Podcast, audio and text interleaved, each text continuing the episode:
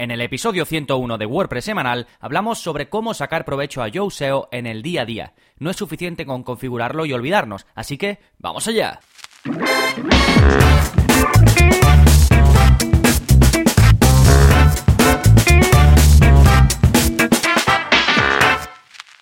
Hola, hola, soy Gonzalo de Gonzalo Navarro.es y bienvenidos a WordPress Semanal, el podcast en el que aprendes WordPress de principio a fin. Porque ya lo sabes, no hay mayor satisfacción ni mejor inversión que la de crear y gestionar tu propia página web con WordPress. Y aquí estamos en el episodio 101 que siento como si fuese, digamos, una nueva época, como si empezara un poquito desde cero o con una nueva tanda de episodios, así que estoy con más ganas que nunca. Y hoy vamos a hablar de uno de los plugins más utilizados en el mundo WordPress que es Yoast SEO. Que si sigues mis cursos, cursos o en general mis contenidos, yo siempre hablo de la importancia de configurar bien todo, de cuando instalas algo, irte lo primero a los ajustes o a la configuración o lo que sea. Pero en el caso de Yoast SEO hay mucho más que hacer. ¿Por qué? Pues porque el SEO es algo que tenemos que hacer en el día a día, tenemos que hacer siempre. Y Yoast no deja de ser un asistente para hacernos mejorar en eso. Sobre todo y más concretamente en la parte de, lo que se llama el SEO on page, que es el SEO en el contenido. Ya sabéis que el SEO pues tiene muchas aristas, tiene muchas cosas a las que tenemos que prestar atención y yo creo que la más sencilla realmente, la que está más a tu alcance,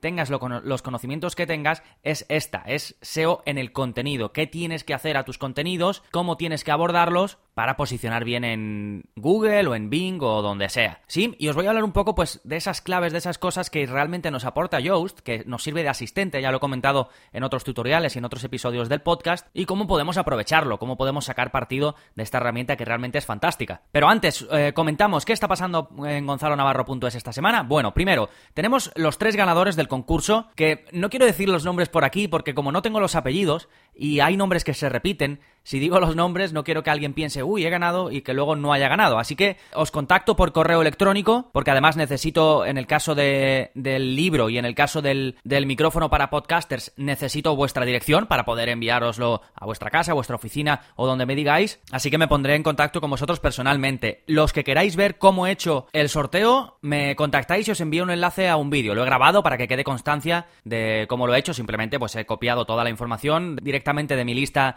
de correo, he utilizado una herramienta de estas que elige de forma automatizada un nombre y ya está, ¿vale? Lo he hecho tres veces porque había tres cosas que sorteaba y lo he dejado grabado pues para que haya constancia de que, de que el sorteo se ha hecho correctamente, ¿vale? Así que si lo queréis, me contactáis, os envío el enlace para que veáis el vídeo. Más novedades, pues como cada semana, un nuevo vídeo de la zona código, ya sabéis que es parte de la plataforma, es parte del área para suscriptores y en este caso os enseño a crear eh, un listado de posts y destacar la entrada que se está leyendo en ese momento. Es decir, en, concreto, pues ponemos debajo de una entrada, debajo de un post, al final salen, pues tú puedes poner si quieres últimas entradas o puedes poner entradas relacionadas si quieres, pero realmente el sistema que he utilizado es que sea automático. Entonces van a salir entradas de forma aleatoria. En el caso de que salga la que se está leyendo en ese momento, sale destacada. ¿Vale? Para que así la persona pues sepa que se está leyendo esa. Todo esto lo hacemos con CSS, digamos la parte visual en la que tú ves eh, pues la entrada destacada y demás, y el resto, pues por supuesto, lo hacemos con código PHP, ¿vale? Como siempre, la zona código no tienes que saber nada, simplemente copiar y pegar, tal y como yo lo hago en el vídeo, y obtienes los mismos resultados, ¿vale? Es el vídeo 52 de la zona código y si estás suscrito a la parte premium pues puedes acceder sin problemas. ¿De acuerdo? Esto en cuanto a las novedades, vamos ahora con el plugin de la semana, que es un plugin para poner títulos de páginas como enlaces externos, ¿vale? Esto es un plugin que recomendé a través del soporte que ofrezco para los suscriptores y me pidieron consejo para un plugin que hiciese esto, es decir, que te permita poner que los títulos de los posts y las páginas sean enlaces a páginas externas, ¿vale? Esto es realmente útil si quieres poner una sección como de a lo mejor noticias externas o de recursos interesantes, digamos, de páginas que no son la tuya. En este caso, esta persona que me pidió el plugin no quería, digamos, fusilar el contenido de otros, simplemente quería destacar las noticias para que sus lectores pudiesen ver esas noticias, pero no robarle el contenido a estas otras páginas, sino simplemente enlazar directamente a ellos desde el título, ¿vale? Así que el plugin se llama Page Links 2. Os dejo el enlace en las notas del programa y es un plugin muy específico, pero que el que necesite esto pues le salva la vida, ¿vale? Porque es súper útil para estos casos, ¿de acuerdo? Y ahora ya sí vamos con el tema central del programa, cómo aprovechar Yoast SEO una vez instalado y configurado. Primer punto, configura Yoast correctamente, ¿vale? El título es una vez instalado y configurado, pero no te vayas a poner a hacer todo esto de lo que vamos a hablar si no lo tienes configurado. Porque lo primero es lo primero. Como siempre digo, te vas a los ajustes, repasas todos los ajustes, la configuración, y en este caso ya Yoast ahora, eh, bueno, ha ido mejorando en, bueno, mejorando entre comillas, depende si te gusta más este proceso o el anterior, pero hace ya mucho tiempo que Yoast tiene un asistente de configuración y te va guiando paso a paso y te hace como una especie de encuesta y tú vas rellenando los datos y es bastante sencillo de configurar. ¿Vale? Te digo los más importantes, te hace rellenar tus datos ya sea como persona o como empresa, te hace escribir tus redes sociales, aunque si no las escribes en ese momento las puedes escribir más adelante. Esto te va a ayudar porque así vas a poder configurar muchas cosas de forma automática para cuando tus contenidos sean compartidos en redes sociales. Por ejemplo, Yoast tiene una opción, que esto me parece que lo vemos en un episodio del podcast, que llamo eh, opciones ocultas o, o algo así, opciones ocultas de Yoast, o no recuerdo, pero os lo dejo el enlace en las notas del programa. Y me parece que esto lo comento en ese episodio, que es que hay una opción en la que tú puedes elegir una imagen por defecto, por si se te olvida poner una, como imagen destacada para compartir en redes sociales. Así, si alguien comparte un contenido tuyo y se te ha olvidado poner una imagen destacada, pues vas a tener una genérica que tú has establecido, ¿vale?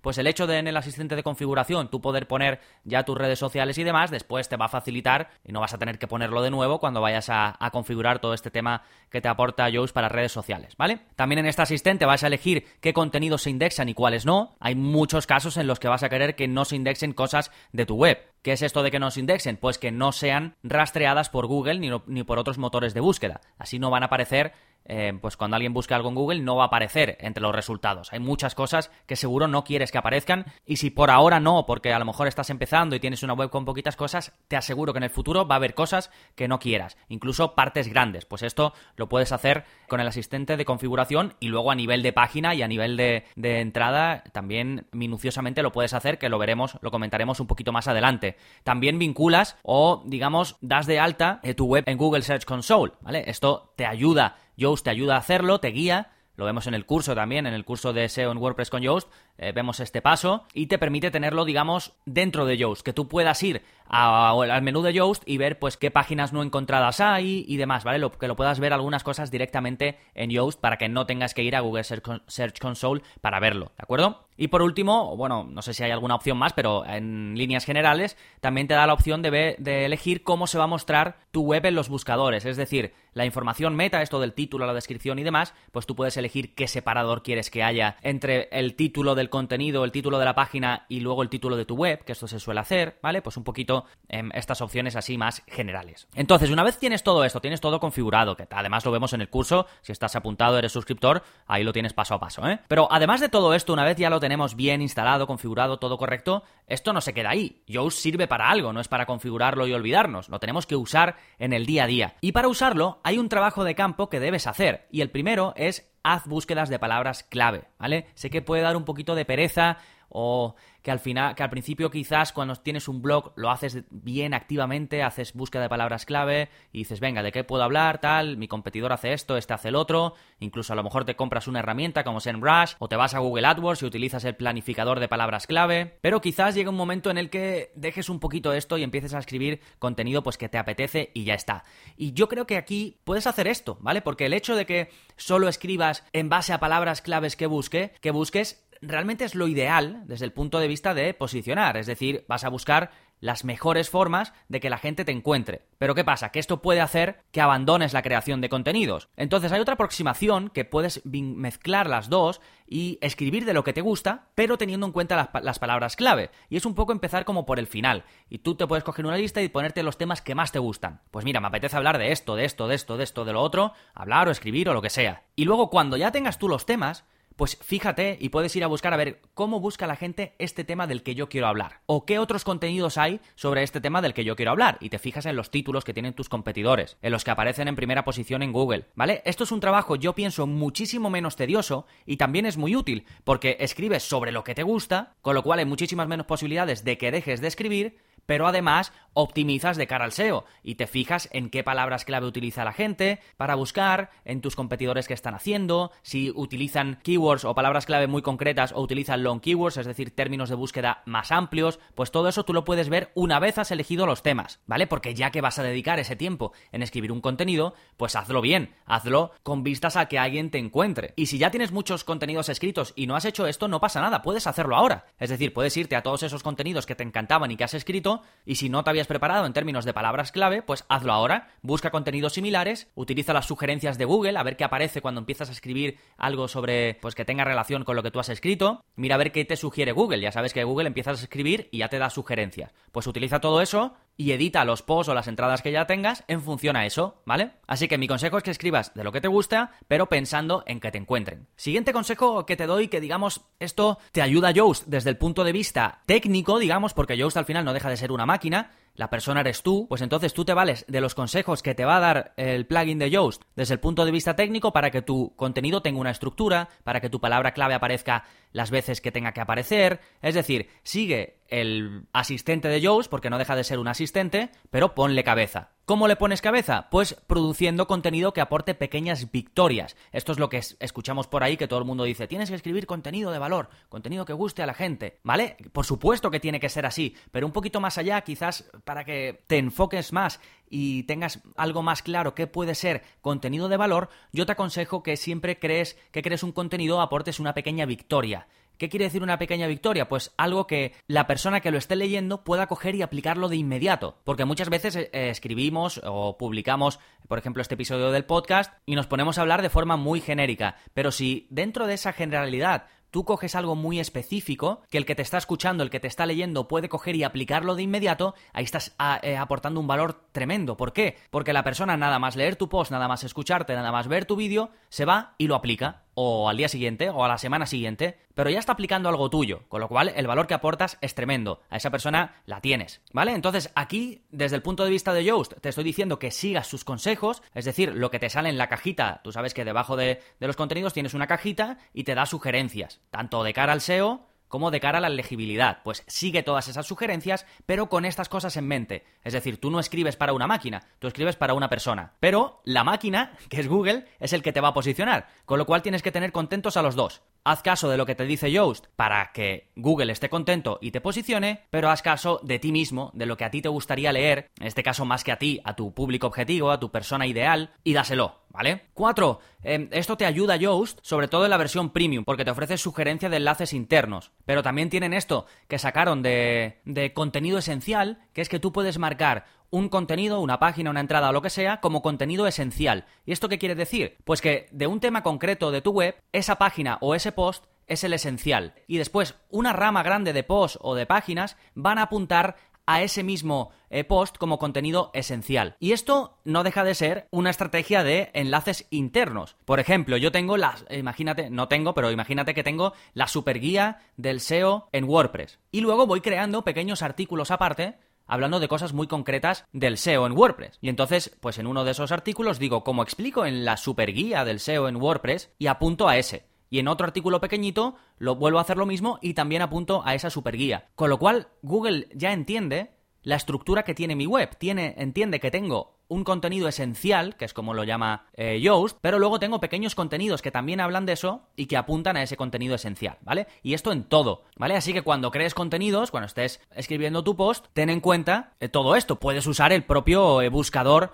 de enlaces de, WordPress que es muy bueno. Es decir, tú pones un enlace, eh, vas a crear un enlace cuando estás escribiendo el contenido y buscas, por ejemplo, SEO y te salen todos los posts y todas las páginas que están relacionadas con el SEO. Así que es muy fácil encontrar contenido relacionado mientras estás escribiendo un post. Así que aprovechalo, úsalo, porque esto es importante para que Google entienda tu web, para, que, para que la conozca mejor y para que no compitas contigo mismo para una misma palabra clave, ¿vale? Así que los enlaces internos una cosa súper clave y además muy fácil de hacer. Te animo a que la hagas. Más cositas que tienes que hacer con la ayuda de Yoast, pues usar la vista previa y las opciones avanzadas del asistente de Yoast. Ya te he dicho que debes seguir, digamos, las directrices que te dice, pues que tengas la palabra clave en la en la en el primer párrafo, que tengas tal, que escribas un mínimo de palabras. Todos estos consejos que siempre nos da Yoast es, digamos, lo más básico. Que incluso sé de mucha gente que no los hace por pereza. De verdad, hazlo. Ten en cuenta a la gente, a quien escribes, pero también ten en cuenta que Google es una máquina y se va a fijar en ciertas cosas que son muy mecánicas, así que haz caso a lo que te dice Yoast porque lo conoce bien. Pues bueno, además de estas, de estas sugerencias, hay más opciones en esa cajita que nos aparece al final de nuestros contenidos para que, digamos, eh, vayamos configurando cosas. Por supuesto, el título, la descripción y eso, que esto incluso me lo salto porque doy por hecho que todos lo hacéis tanto de mm, la vista previa para Google como de la vista previa para publicar en redes sociales. Ya sabéis que tiene una parte de social y ahí tú puedes poner el título que quieres que se vea cuando alguien comparte tu post en Facebook o en Twitter o en cualquier red social que tú tengas ahí. Lo mismo con la imagen destacada y la descripción. Pero después tenemos las opciones avanzadas, que por ejemplo, hay muchas páginas, lo comentaba al principio, que tú no vas a querer tener indexadas. Por ejemplo, ¿para qué quieres tú indexar una página de gracias? De gracias por suscribirte o de gracias por tu compra. ¿Eso qué aporta? ¿Qué hay de bueno que esa página aparezca en Google, por ejemplo? Nada, pues no la tienes por qué tener indexada. Sí, y esto Yoast te permite hacerlo. Te permite que te vayas dentro de la cajita esta que, que te cuento que tienes eh, debajo del editor de WordPress, cuando escribes un post, una página, pues tienes esa opción, ese, esa pestañita que le das y tienes ahí esas opciones avanzadas, entre ellas, pues la de no indexar una página concreta, ¿vale? Úsalo porque esto también es importante. Google no tiene por qué tener indexado toda tu web, ¿sí? Y por último, decirte que no eres la única persona haciendo esto. Aunque hagas todo esto bien, va a haber más gente haciéndolo. Imagínate la cantidad de gente que usa Yoast. Que sí, que mucha gente no le saca provecho, muchísima. Pero ten en cuenta que aunque ya es un paso hacer esto, es solo una parte del SEO, parte de una estrategia más completa en la que vas a necesitar conocer a tu competencia y hacer, pues, por ejemplo, link building, que es la otra gran parte, incluso más importante, del SEO, que sería ya el SEO externo. Si este es el SEO interno o el SEO on page, el link building, pues, correspondería a la parte de SEO externo. ¿Vale? Pero la base es esta. Empieza bien por esto, por el SEO on page. Aprovecha Yoast. Piensa en Google, pero piensa en tu lector. No te lo compliques demasiado. Si tú ves que el tema de buscar palabras clave te vuelve loco, te vuelve loca, hazlo al revés. Piensa contenidos que te gusten y luego busca cómo busca la gente esos contenidos que a ti te gusta y de los que no vas a tener problema escribiendo. Y por último, ten paciencia, porque esto del SEO es lento. Si por ejemplo no vas a intentar conseguir links de forma activa, es decir, no te vas a buscar pues todas las páginas que podrían darte un link utilizando una herramienta como SEMrush o lo que sea, buscar eh, qué links tienen la competencia, intentar hacer que esa gente también te ponga enlaces a ti, pues contactándoles o pidiéndoles el favor o, poniendo tu web en directorios para tener enlaces de allí. Si todo esto no lo vas a hacer porque no tienes tiempo, o porque no quieres o porque no sabes, lo único que te queda es que los enlaces te lleguen de forma natural. Y para eso tienes que convencer a la gente. ¿Cómo? Con contenidos que gusten. Por ejemplo, esto que te digo de las pequeñas victorias. Si alguien ve algo súper útil en tu web, hay muchas posibilidades de que si tiene un blog, si tiene una cuenta de Twitter, de Facebook, de lo que sea, lo comparta, ¿vale? Y ahí pues poco a poco de forma natural vas a ganar enlaces. Sí, te dejo un montón de enlaces que tienen que ver con SEO, ¿vale? Ya sabéis que en cada episodio al final dejo una parte que dedicada a los enlaces. Tienes enlaces para la guía de SEO en las imágenes, que también es otro aspecto importante, el SEO que hay que hacer de cara a las imágenes. Tienes por supuesto el curso de SEO en WordPress con Yoast, que es parte de la plataforma de suscriptores. Tienes un tutorial que creé que se llama Las ventajas del plugin de Yoast. Y luego cuatro episodios del podcast, el 5 que hablo de SEO en WordPress en general, el 35 que te cuento 6 tácticas para mejorar el SEO en WordPress, el 56 que te hablo de ajustes escondidos de Yoast, este te lo he mencionado antes durante el episodio, y el 87 que es recomendaciones SEO del creador del plugin de Yoast. Este episodio gustó muchísimo, ¿eh? te lo recomiendo si no lo has escuchado, el episodio 87. Sí, como en todo, recuerda, hay que ponerle trabajo. Siempre digo que el primer paso cuando instalas un plugin es irte a los ajustes, pero en este caso, en el caso de Yoast es un plugin para utilizar en el día a día. Está claro que vas a tener que aplicar los conocimientos que tengas de SEO, ya sean muchos o pocos, y Yoast simplemente lo que hace es ayudarte un poquito, asistirte, para que no se te olvide nada cuando estás escribiendo un contenido. Y realmente esta es la parte más fácil del SEO, así que como mínimo yo creo que debes de intentar tener el SEO on page o el SEO interno, debes hacer un esfuerzo porque sea, porque sea excelente, ¿vale? Sobre todo si no vas a estar haciendo link building eh, de forma activa ni nada, ¿sí? Porque está a tu alcance, es, realmente es sencillo y puedes aplicarlo y además Yoast te va a ayudar en ello. Y recuerda, para seguir aprendiendo a gestionar tu negocio o proyecto con WordPress, puedes probar el área para suscriptores durante 15 días sin ningún compromiso. Por ejemplo, podrías probar el curso de SEO en WordPress con Yoast, que tenéis un curso de eso también, echar un vistazo al resto de cursos, si te convence te quedas, si no te convence me contactas y por supuesto te devuelvo el dinero sin preguntas, porque como siempre digo, lo que quiero es que pruebes la plataforma, que veas por ti mismo si te convence y si no, pues no pasa nada, ¿de acuerdo? Y nada más, si te ha gustado el episodio de hoy y quieres ayudarme a que siga creciendo, ya sabes que la forma en la que más me puedes ayudar en la que puedes aportar tu granito de arena es dejándome una valoración en iTunes. Es súper fácil, no tardas nada y a mí me aporta muchísimo, ¿vale? Y estoy súper agradecido a los que ya lo habéis hecho. Es tan fácil como irte a tu aplicación del móvil de podcast, buscar WordPress semanal, ir a reseñas y dejar pues una opinión honesta de lo que te parece WordPress semanal. Y si me escucháis desde otras plataformas como iBox o similares, pues también os agradezco un montón los me gustas, los comentarios, que participéis y que en definitiva que estéis ahí. Así que nada más por este episodio, nos seguimos escuchando. Adiós.